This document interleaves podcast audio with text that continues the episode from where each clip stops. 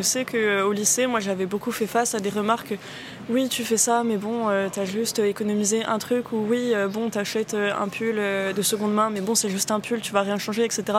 Et de me rendre compte qu'en fait, globalement, ben, nous quatre, on avait fait face à cette question-là à un moment donné ou un autre, et que moi, je sais que je savais pas vraiment quoi répondre. Et plus globalement aussi, si on dézoome un petit peu, ben, comment est-ce que cette seule initiative, ce seul impact, on le replace dans l'ensemble de la société quelle est ma part de responsabilité là-dedans et quelle est la part de responsabilité du gouvernement. Donc qu'est-ce que je dois laisser le gouvernement faire? Inès, Blache, Emma et Robin sont étudiants à l'école normale supérieure à Paris. Ensemble, ils s'interrogent sur la crise environnementale, ils cherchent à la comprendre pour pouvoir agir.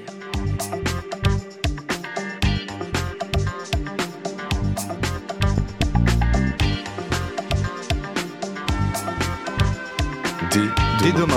Dès demain. Dès demain.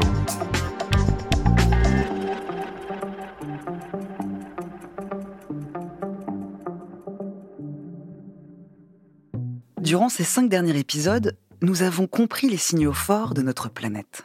Sa fièvre montante, la disparition de sa biodiversité, les dérèglements climatiques. Des seuils sont posés et on sait qu'il y a des limites à ne pas franchir. Nous avons compris qu'il ne se passerait rien s'il n'y avait pas de prise de décision politique et individuelle. Pourtant, COP après COP, les négociations se succèdent et la lutte climatique patine. On aimerait comprendre cette grande complexité qui semble être celle des dirigeants politiques, mais aussi peut-être la nôtre. Pourquoi est-ce si complexe? Sommes-nous suffisamment mobilisés? Bienvenue dans le dernier épisode du podcast Dès demain, après avoir été informés comment à présent se transformer? Aujourd'hui, épisode 6, demain, le futur à bras-le-corps. Bonjour Inès. Bonjour Natacha. Bonjour Blache. Bonjour. Et Ami bonjour. Bonjour. Nous sommes très très heureux de finir cette saison avec vous parce qu'aujourd'hui on parle de politique avec Blache et Inès. Merci Natacha. Ami vous êtes mathématicienne de formation, directrice de recherche émérite en sociologie et en histoire des sciences au CNRS. Vos travaux portent notamment sur le changement climatique, vous avez animé une équipe de recherche pluridisciplinaire qui s'appelle Changement climatique, expertise et fabrication des futurs au centre Alexandre Coiré. Et vous êtes aussi l'autrice de l'ouvrage Gouverner le climat, 20 ans de négociations internationales, publié en 2015 aux presses de Sciences Po. Pour commencer, Amidahan, vous qui connaissez si bien les COP pour vous y être rendu à plusieurs reprises, comment fonctionnent-elles et à quoi servent-elles? On peut dire qu'il y a deux choses dans les COP. Il y a les négociations sur des textes. Pendant très longtemps, on a recherché un traité, euh, disons par le euh, euh, qui, sur lesquels on serait tous d'accord, tous, tous les pays. Alors là aussi, il, faut, il faut moduler, c'est-à-dire jusqu'en pendant la période du protocole de Kyoto, c'était un traité dans lequel les pays développés auraient été impliqués. Et c'est ce qui s'est passé donc, dans les années 90. Et puis, à partir euh, des années 2006-2007, il a été de plus en plus clair qu'il euh, fallait que les autres pays euh, en émergence, en développement, etc., soient impliqués dans un accord, parce que sinon, les pays développés, grands émetteurs historiques, en particulier les États-Unis, n'acceptaient plus d'être dans une négociation, il n'y aurait pas ces pays-là. Donc on est allé vers une autre négociation il y a cette partie de discussion des textes. Et ça, c'est des délégations qui viennent de, des différents pays. Donc vous imaginez, il y a 196 euh, pays. Enfin, il y a eu au début 170, puis c'est monté, ça a atteint jusqu'à 196 pays en 2015 qui ont signé l'accord. Donc là, c'est c'est voilà, c'est beaucoup de, forums différents, de salles où on discute différentes parties du texte. Euh, c'est très euh, ça va très lentement. Il faut, reconnaître que c'est une fabrique de la lenteur. Parce que, voilà, chaque virgule, chaque paragraphe, chacun a des intérêts, etc., euh, qui, se passent. Le climat est entré dans l'arène politique mondiale en 1972, après la conférence mondiale sur l'environnement de Stockholm. Est-ce que la façon dont sont menées les négociations climatiques a beaucoup changé depuis? C'est vrai que c'est la première fois euh, qu'on se préoccupe de la question de l'environnement, etc. Mais le climat n'est pas majeur hein, en 1972 à Stockholm. Euh, c'est plutôt les questions d'environnement général. Le, climat est un des points et il n'est pas mis en avant. Alors la Convention euh, des changements climatiques a été créée en 92 par le premier sommet de la Terre de Rio. Cette convention a été mise sur place en 94 et les COP commencent en 95. Donc là, oui, ça a changé, ça a beaucoup changé. Je peux vous, euh, vous faire une petite périodisation à grands traits, si vous voulez. Bah, on peut dire que de 94 jusqu'à début des années 2000, euh, eh bien, il y a pas mal d'espoir et euh, on a l'impression que ça, avance vite. Mais on n'a pas non plus pris complètement la mesure du péril climatique. La preuve, c'est que le GIEC a, été créé donc en 88, son premier rapport est en 90, donc l'alerte elle-même, elle, monte, elle est en train de monter. Et dans cette première période, il n'y a, comme je l'ai dit tout à l'heure, que les pays développés qui sont concernés, qui sont censés avoir des obligations de réduction. Très rapidement, la question va évoluer, mais aussi l'alerte climatique euh, euh, évolue, parce qu'il y a des événements de plus en plus importants. Et à partir des années 2002, donc les États-Unis se retirent du protocole de Kyoto, là, le processus, il est un peu en suspens parce qu'on se dit, bah, sans le premier émetteur mondial, ah, quelle est la signification même de, discuter de tout ça? Et c'est à ce moment-là que les pays en développement, en particulier les plus pauvres et les plus vulnérables, sont de plus en plus concernés. Les COP sont des événements politiques où aucune décision contraignante n'est prise. Euh, comment les COP peuvent-elles euh, avoir du poids dans la lutte contre le réchauffement climatique? L'idée, et ça, et c'est la difficulté du problème, D'abord, le problème, bien sûr, il a été construit comme un problème planétaire. C'est-à-dire le changement climatique concerne la Terre entière, les planètes, etc. Mais ça veut dire aussi que d'emblée, l'idée, c'était d'avoir un accord de tous les pays. Et donc ça, c'est très lent, comme vous le, sentez vous-même. C'est très très lent. On aurait pu se dire, euh, un, petit nombre de pays qui est décidé et qui joue un rôle important dans les émissions, euh, bah, prend les choses en main et avance, et puis après les autres. Bon, ça, ça n'a pas été possible, principalement d'ailleurs à cause des États-Unis, hein, il, faut, il faut quand même le dire. Et ensuite, la Chine est devenue très vite le premier émetteur mondial en 2007-2008, ce qui n'était pas du tout prévu. Hein. On, attendait ça en 2030. Et bien sûr, la Chine, elle ne veut pas, euh, comme tout grand émergent, mais c'est vrai aussi de l'Inde, mais c'est vrai aussi des grands pays euh, en développement, elle, veut gagner du temps. Donc, l'idée, c'est qu'il faut que tout le monde soit là. Donc l'idée, ça, et puis c'est le processus multilatéral euh, patronné par les Nations Unies, c'est ça l'idée. Tout le monde doit y être. Donc c'est donc cette idée de lenteur est là. Alors l'une des particularités hein, de cette gouvernance climatique mondiale, vous venez de l'évoquer, et elle a été mise en exergue avec une annonce fracassante le 1er juin 2017. Écoutez. Les États-Unis vont quitter l'accord de Paris sur le changement climatique. Je ne peux pas en toute conscience soutenir un accord qui punirait les États-Unis, et c'est ce qui était prévu. Alors que nous sommes les meilleurs dans la protection environnementale, on ne va pas se laisser imposer des obligations par les plus grands pollueurs. La voix de Donald Trump qui annonce le retrait des États-Unis des accords de Paris. Alors, ce qui apparaît à Midaon, c'est l'idée de l'interdépendance des nations, que l'on ne peut pas stabiliser le climat tout seul. Les États-Unis jouent un rôle majeur dans cette affaire, parce qu'ils n'ont jamais été vertueux. En fait, même Obama, euh, quand il était président démocrate, etc., à Copenhague, il est arrivé et il a été dans la continuité des présidents républicains, c'est-à-dire qu'il voulait qu'il y ait tout le monde. Il ne voulait pas prendre de responsabilité lui seul. Il voulait qu'il y ait la Chine, etc. Et donc ça a été le grand échec de Copenhague en 2009. Quand Trump se retire de l'accord de Paris, euh, évidemment, c'est une énorme déception. Et puis ensuite, euh, d'une certaine façon, euh, je, ne dirais pas que le retrait de Trump, si vous voulez, il traduit bien sûr cette situation internationale euh, de la rivalité Chine et États-Unis et, le fait que les États-Unis, et, d'une certaine façon jusqu'à aujourd'hui, ne veulent pas se pénaliser dans leur économie si la Chine ne fait pas la même chose. Et pourtant, euh, le problème, c'est pas, il n'est pas le même pour tous. Bien sûr que non. Bien sûr que non. Il y a des pays qui ont très très peu émis historiquement il y a eu une prise de conscience euh, de, l'alerte climatique beaucoup plus profonde, beaucoup plus générale de tous les pays, des pays en développement qui ont compris que non seulement ça les concernait ce problème, ce qu'ils ne croyaient pas au tout début, mais ils en seraient les premières victimes. Donc, ils demandent des choses. Ils demandent des, réparations, ils demandent à ce qu'on les aide dans l'adaptation, ils, demandent des aides financières. Mais en Inde, par exemple, vous avez quand même 300 millions de personnes qui sont dans une classe moyenne. Et ceux-là, ils, émettent, par personne, hein, euh, autant qu'un Européen autant qu'un Européen. Et voilà, et donc euh, son voisin de l'Inde, le Bangladesh, euh, disait lors d'une COP, auquel j'ai assisté à Durban, bah, nous souffrons du changement climatique autant de ces émissions-là à côté de nous que de celles de l'Europe, etc. Donc il faut que tous les pays considèrent les inégalités sociales, en particulier dans ces pays dont la démographie est, énorme, jouent un rôle aussi très important dans la façon dont la question va être euh, prise.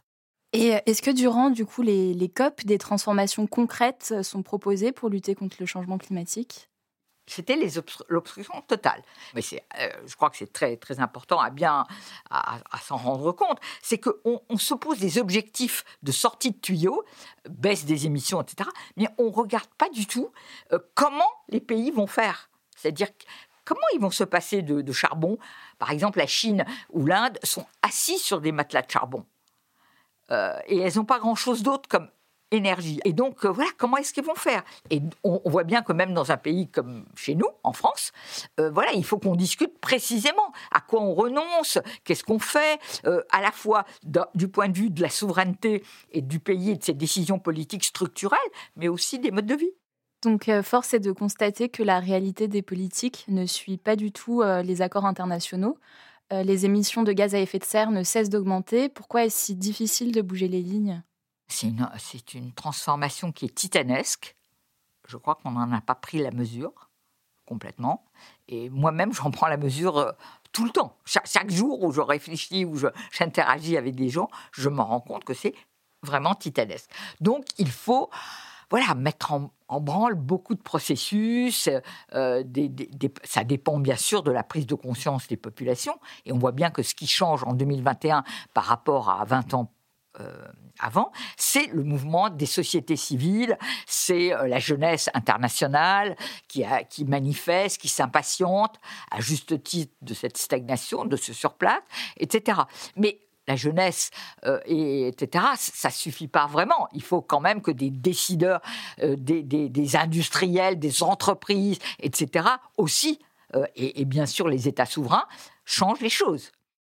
Pour expliquer cet échec, Amidahan, vous parlez de schisme des réalités. Qu'est-ce que c'est? Bah, Le schisme de réalité, c'est un peu cette idée que le, la gouvernance onusienne, c'est une gouvernance où il y a beaucoup de civilité, on, voilà, on parle, on ne s'insulte pas, on ne s'agresse pas, etc. Mais en même temps, on ne dit jamais rien qui fâche, trop. Et donc, voilà, on, pendant très longtemps, on disait, bah, ça avance, on prend les choses en main, on va y arriver, etc. Et pendant ce temps-là, euh, il faut voir que le monde a énormément changé. Bon, vous le savez aussi bien que moi, hein.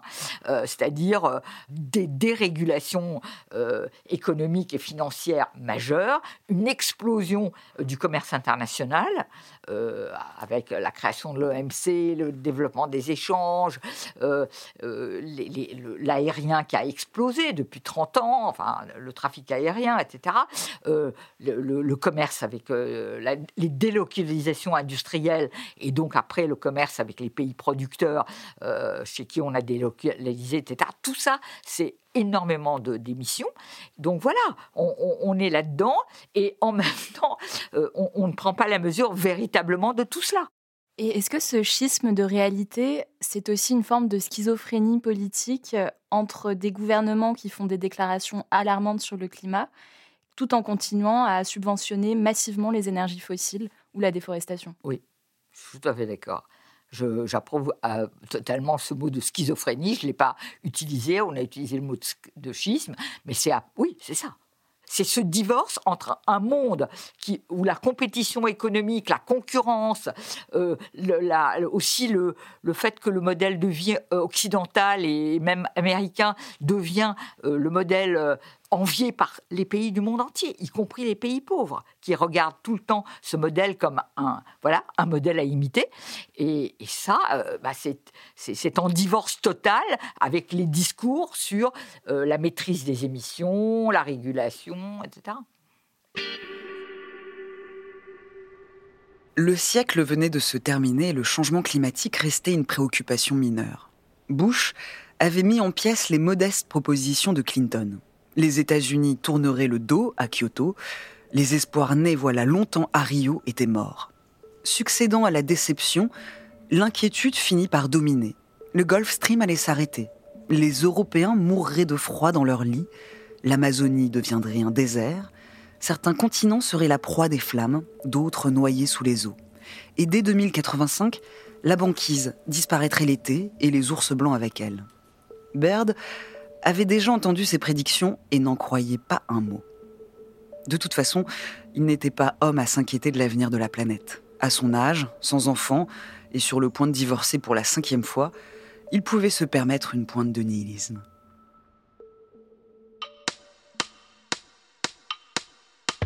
Alors voici un extrait de Solaire, le roman de Yann McEvan. Ami est-ce qu'on en est venu à bout du climato-scepticisme? Bah, Il y a le climato-scepticisme affirmé, c'est-à-dire explicite, etc. Euh, on n'en est pas complètement venu à bout, mais il a quand même reculé il y a peu de, dirigeants politiques de la planète. Il faut être Trump, il faut être peut-être Zemmour ou peut-être, je ne sais pas, un certain nombre de, de leaders populistes qui, euh, qui euh, revendiquent explicitement le climato-scepticisme, mais en général, ils le matinent de quelques. Même Trump disait nous sommes les, premiers à, protéger l'environnement. Donc le, climato-scepticisme affirmé, je dirais, il est un peu en recul, mais au fond, euh, cette idée que euh, bon, nous, en particulier les générations euh, âgées, qui ne vont peut-être pas vivre dans 30 ou 40 ans, bah, elles, oui, elles, elles, veulent égoïstement profiter du moment et puis elles se, elles, se voilent les yeux sur ce qu'il faut faire, parce que c'est il faut gouverner en, voyant, en regardant un horizon quand même lointain. Rien ne bouge. Qui est responsable de cette inaction climatique? Les gouvernements ou les citoyens? Ou les deux? On peut pas dire. Euh, bon, je, je, peut pas dire que rien ne bouge. Hein. On peut pas dire ça parce qu'il y a quand même le problème est monté à l'échelle internationale. Il y a des pays qui font des choses. Euh, bon, on peut pas dire rien, mais ce qu'on peut dire, c'est que on ne fait pas face à l'urgence et avec les, moyens et la vitesse qu'il faudrait pour répondre au problème. Voilà, parce qu'on n'est pas tous ensemble de la même façon pour sauver la planète. Ça, c'est un leurre total. ça, ça n'existe pas, cette idée-là. Donc, on l'a, trop longtemps accrédité. On l'a trop longtemps laissé croire euh, qu'on allait tous, euh, voilà, s'unir euh, dans un grand élan et, sauver la planète. Ben non. chacun a ses intérêts, chacun continue son petit truc. Voilà, donc ça c'est très difficile. Maintenant, les citoyens du monde entier. Bah, ça ne veut rien dire, la responsabilité générale de, chaque citoyen. Bien sûr, je crois que, par exemple, dans les pays euh, développés, où il y a vraiment une compréhension des enjeux, eh bien, euh, il y a des, égoïsmes de groupes de, de classes, euh, de, groupes sociaux, etc., pour lesquels il faut voilà, agir, dénoncer. Et je pense qu'effectivement, maintenant, la jeunesse est en position euh, de plus en plus de faire entendre sa voix partout. Ces procès de plus en plus nombreux qu'il y a partout euh, et qui mettent en cause les gouvernements de certains pays euh, sur leur inaction climatique, etc., c'est lié au processus. Parce que les pays ont signé quelque chose, Bon, ils se sentent, ils ont signé, mais finalement ils font autre chose. Eh bien, euh, voilà, les, des, citoyens, des groupes, des ONG les, les, assignent. Et nos comportements individuels dans tout ça? Les comportements individuels, c'est très important. Je crois, si vous voulez, aujourd'hui, par exemple, euh, je, voudrais donner un exemple. La question de la voiture. en Europe, la voiture électrique, on dit, ça y est, on a pris la décision, même les Allemands vont construire des voitures électriques, il n'y aura plus de voitures euh, thermiques, etc., dans, euh, neuves en vente dans 10 ans, par exemple. C'est quelque chose qu'on dit. Mais s'il y a autant de voitures électriques que de voitures actuelles, et que rien ne change dans notre rapport au transport, je pense qu'il y aura des problèmes énormes. Parce que euh, les batteries électriques, c'est compliqué, il y a du lithium, il y a des, matériaux à, extraire, à recycler, enfin bon. Et donc là, j'ai l'impression qu'on est en train de préparer d'autres problèmes graves. Donc c'est vrai qu'en même temps qu'il faut qu'on sorte des fossiles concrètement, il faut aussi que de façon euh, vraiment parallèle, euh, en même temps, on s'habitue à l'idée qu'on ne va pas exactement faire les choses de la même façon.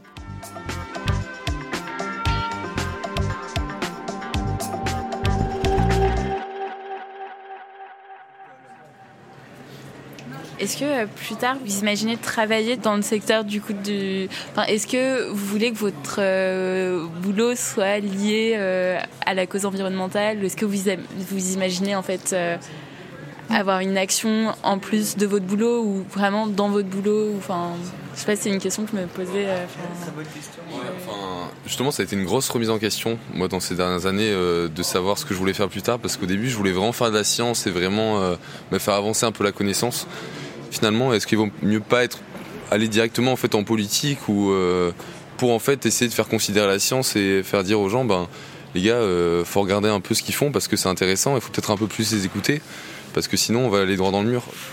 Moi, c'est assez compliqué. Enfin, j'ai, euh, comme euh, Robin et Emma, je me pose la question aussi de l'impact concret de la recherche dans ce domaine-là. Euh, bah, j'ai eu exactement la même réflexion que Robin, à savoir bah, est-ce que je reste réellement dans la science ou est-ce que je fais ça, mais malgré tout avec l'idée derrière de plus m'inscrire dans la politique et d'essayer d'avoir un impact qui soit un petit peu plus concret, mais quitte à moins travailler que certains chercheurs, euh, avoir aussi euh, une carrière de vulgarisation la plus développée possible.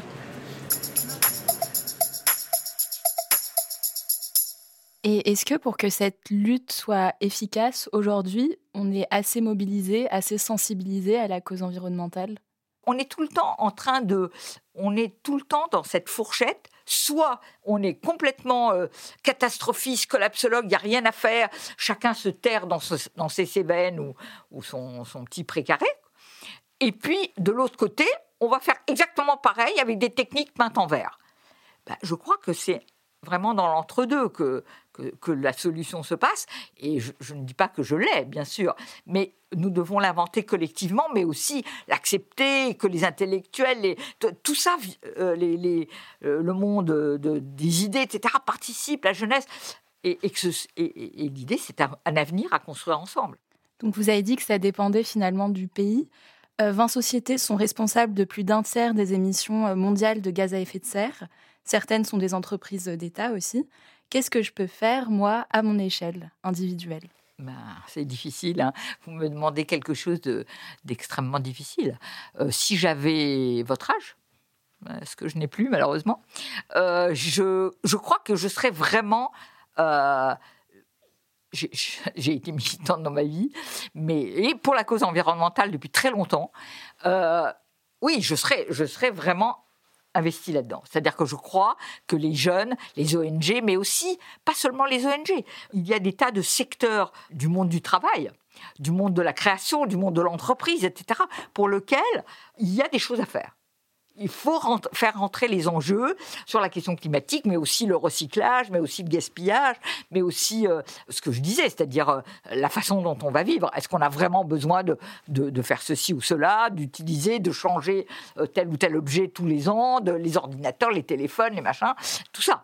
Maintenant, c'est vrai que on est en France et que c'est pas ce qui va suffire à l'échelle mondiale il faut absolument qu'on prenne euh, notre fardeau, parce que 1%, des fois des gens me disent, mais 1% c'est rien. Bah, euh, si, c'est beaucoup. La preuve, c'est qu'il y a 196 pays, on a plus que le, 196e, et puis voilà, on, n'est quand même que 70 euh, millions en gros, et donc voilà, il faut qu'on le prenne. Le, monde, c'est plusieurs milliards, et, qui, malgré tout, par personne, émet beaucoup moins je rebondis sur ce que vous venez de dire. La, bataille pour le climat ne semble pas tout à fait perdue. Qu'est-ce qu'il est encore possible de faire? Pas dès demain, mais peut-être dès maintenant À l'échelle individuelle euh, ou en France, euh, je pense qu'il est, très possible de faire beaucoup de choses encore. C'est vrai que d'une certaine façon, on est un pays qui n'aimait pas trop. On a tous les habitants de la France, avec des inégalités évidemment encore énormes, mais un certain nombre de, moyens de vivre qui, peuvent, sur lesquels il est possible de faire des économies d'émissions, Bon, euh, moi, j'ai participé à la Convention citoyenne sur le climat et j'ai vu comment ces 150 citoyens qui, au départ, étaient intéressés par le problème, mais pas du tout euh, complètement investis dedans, parce que ce n'étaient pas du tout des, des, champions de la question climatique, ont évolué au cours des mois de la Convention pour euh, suggérer des propositions, etc., qui sont des propositions qui ont des vrais impacts euh, euh, qui auraient des vrais impacts s'ils étaient complètement pris en main. Ces propositions, certaines sont passées dans la loi climat et résilience, mais avec un certain nombre d'édulcorations, je dirais, d'atténuation. Et d'autres, bon, sont là. Il y a eu 150, 149 propositions, et ces 149 propositions, elles sont très importantes. Non, non, il y a énormément de choses à faire, je pense, dans un pays comme la France, et à l'échelle de l'Europe, qui est, grosso modo, a des modes de vie très proches des nôtres. Je suis fier de ne pas me conformer aux manipulations des modérés. Je crois que leur temps est passé. J'ai bu le lait de mai 68. J'ai cru mise à mort la société de consommation. J'ai écouté les yeux écarquillés les gouvernements du monde entier s'inquiéter de l'avenir de la Terre. Qu'ont-ils fait depuis leur sommet? Qu'ils parlent donc et qu'on me traite d'extrémiste? Je le suis si la modération consiste à ne rien faire. La passivité n'est pas mon truc si vous ne dénoncez pas un problème que vous voyez, vous devenez partie prenante de ce problème. Je veux bien être jugé pour mon action, mais pas dans notre belle aujourd'hui, seulement par le tribunal du temps et de la terre. Le seul jugement qui compte est celui des générations à venir. C'est envers elles que je me sens une responsabilité. On vient d'écouter un extrait du roman Le règne du vivant d'Alice Fernet, où l'on suit des militants activistes écologistes. Cet épisode s'appelle Le futur à bras le corps. Euh, qu'est-ce qu'on fait justement pour prendre ce futur à, bras le corps? Je pense que c'est une bataille politique en France, tout simplement. Nous devons euh, critiquer, euh, poser des questions, etc., sur les impacts de telle ou telle décision sur la question des émissions, sur la, question climatique, sur l'avenir.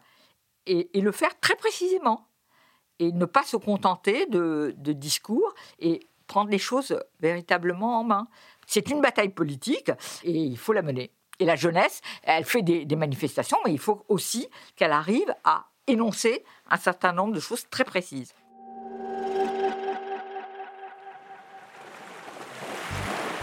Nous venons de parler d'initiatives individuelles. Je vous invite à découvrir l'une d'entre elles, celle d'un groupe d'étudiants-chercheurs de l'école normale supérieure qui a monté l'expédition Juste 2 degrés. C'est un voilier, un voilier laboratoire. Leur terrain d'étude les a conduits jusqu'en Antarctique. Bonjour, je m'appelle Margot, j'ai 24 ans et je suis étudiante en sciences sociales. Euh, donc moi, ma thématique plus précisément, c'est la sociologie des sciences. Ce que je fais en particulier, c'est de l'ethnographie. Donc l'ethnographie, c'est une méthode qui consiste à s'immerger dans un groupe social pendant une durée assez longue pour comprendre son fonctionnement. Donc moi, ce que je fais, c'est que euh, en péninsule antarctique, je séjourne euh, sur une base scientifique ukrainienne pendant environ deux mois pour comprendre concrètement comment est-ce que les scientifiques qui, vivent sur place plusieurs mois dans l'année font pour euh, travailler et aussi coopérer entre eux. Donc très concrètement, tous les jours, euh, j'accompagne les scientifiques dans leur travail de terrain ou de laboratoire. J'observe ce qu'ils font, je prends des notes, à la fois sur leur travail, mais aussi sur l'organisation générale de la base, donc les conversations informelles, mais aussi euh, l'organisation technique, parce que c'est quand même un environnement qui est extrêmement contraint, une, base scientifique. Je vais aussi euh, travailler sur la notion de coopération, parce que hum, euh, évidemment, dans un environnement comme celui-ci, tout est très interdépendant. Et même au-delà de l'échelle de la base scientifique, euh, la science polaire, c'est euh, par excellence l'un des lieux de coopération. L'objectif derrière tout ça, c'est d'essayer de dresser un tableau de, de, ce microcosme qui est quand même assez spécifique, mais qui incarne à sa manière les enjeux euh, environnementaux qui sont liés à l'Antarctique, puisque euh, les scientifiques à la fois travaillent sur un environnement menacé et ont également un impact sur ce même environnement.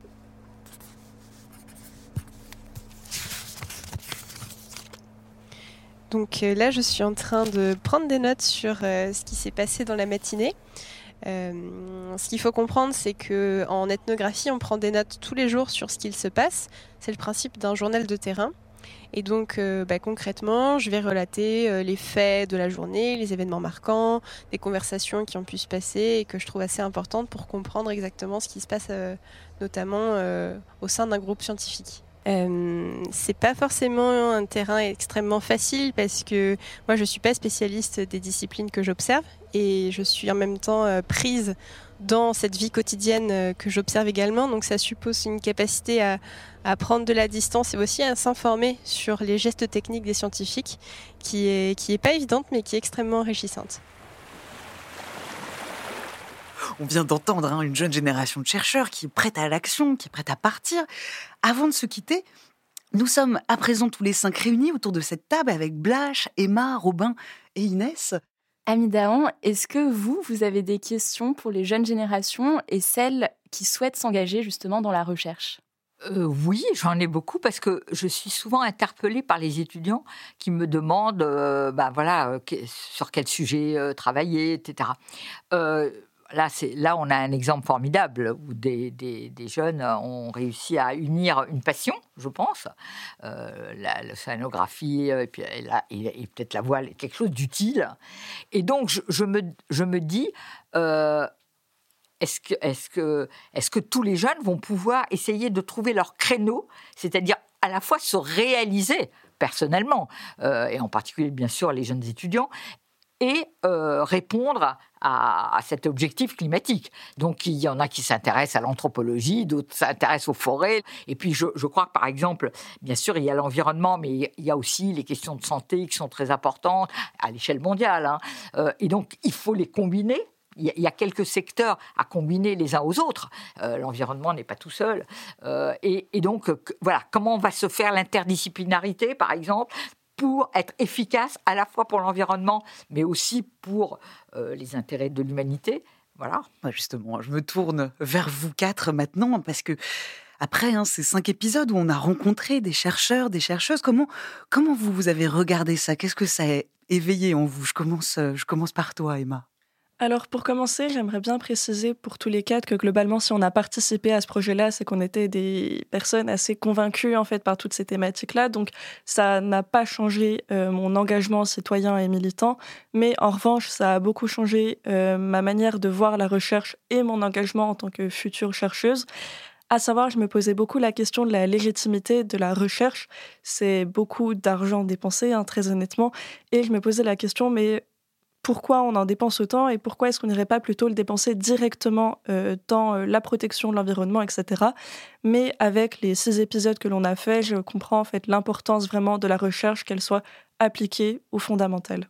En géosciences et notamment, je suis particulièrement intéressée par les nuages et les nuages, effectivement, c'est pas forcément euh, la recherche la plus appliquée qu'on puisse faire et c'est un sujet qui me passionne, mais j'avais quand même cette réticence à me dire, mais au final, avec un papier que potentiellement je pourrais produire, je vais pas aider quelqu'un concrètement, mais avec ces épisodes-là, je comprends qu'au final, si potentiellement. Blash? Moi, je sens euh, beaucoup plus qu'avant euh, le poids de la responsabilité qu'on doit assumer, je pense, en tant que futur chercheur, surtout euh, pour se rendre compte du fait que on peut pas toujours séparer la recherche des actions concrètes et faire de la recherche engagée, c'est très important. Moi, je suis en sciences cognitives Bien sûr, c'est très important pour nous aussi, puisqu'on est un peu dans la euh, fabrique du euh, changement des comportements. Et pour ça, euh, il faut toujours se rendre compte de ce qu'on veut faire exactement. Toi, Inès? Alors, évidemment, justement, vous avez parlé beaucoup des différences entre pays. Moi, je suis géographe, donc justement, j'ai une attention plus poussée pour ces questions-là régionales. Et je pense que ces six épisodes, ça a été l'occasion aussi de, de réfléchir à la diffusion scientifique qui est possible d'avoir entre les pays sur le changement climatique. Je pense qu'on est assez privilégié en France aussi d'avoir accès à ces questions-là, contrairement à d'autres régions du monde. Moi, je m'intéresse plus particulièrement au monde arabe, donc pourquoi pas euh, apporter un peu ce savoir-là euh, dans d'autres régions. Et Robin? Donc moi je suis biologiste de formation, donc j'ai l'habitude euh, d'aborder la thématique de la crise environnementale par le biais de la biodiversité. Mais on a eu la chance pendant ces épisodes de rencontrer des chercheurs qui venaient de différents instituts, différents domaines, et qui donc abordaient euh, cette thématique par différents angles d'approche propres à leur discipline. Et donc, ça va faire ressortir vraiment une nécessité d'une transdisciplinarité pour comprendre les enjeux de demain. Et donc, moi, ça m'a donné envie, en fait, de m'ouvrir à d'autres domaines que je connais moins en tant que biologiste. Vous évoquiez hein, la transdisciplinarité euh, tout à l'heure. Merci, euh, merci infiniment, Ami d'avoir été avec nous et d'avoir euh, terminé cette deuxième saison de notre podcast dès demain. Merci beaucoup. Merci, merci à vous. Merci. Avec vous s'achève la deuxième saison de notre podcast dès demain. Merci à vous, Inès Delpuech, Emma Doury, Blash Istenik Our et Robin Weissman-Farbos. Vous êtes aujourd'hui étudiant. Merci à l'École normale supérieure PSL de nous avoir permis d'aller à la rencontre des plus grands chercheurs. Merci à Bababam, à Nadia Leroy, Mélissa Strebig et Justine Courtois, et au studio L'Arrière-Boutique. On vous dit à très bientôt pour une prochaine saison de Dès demain.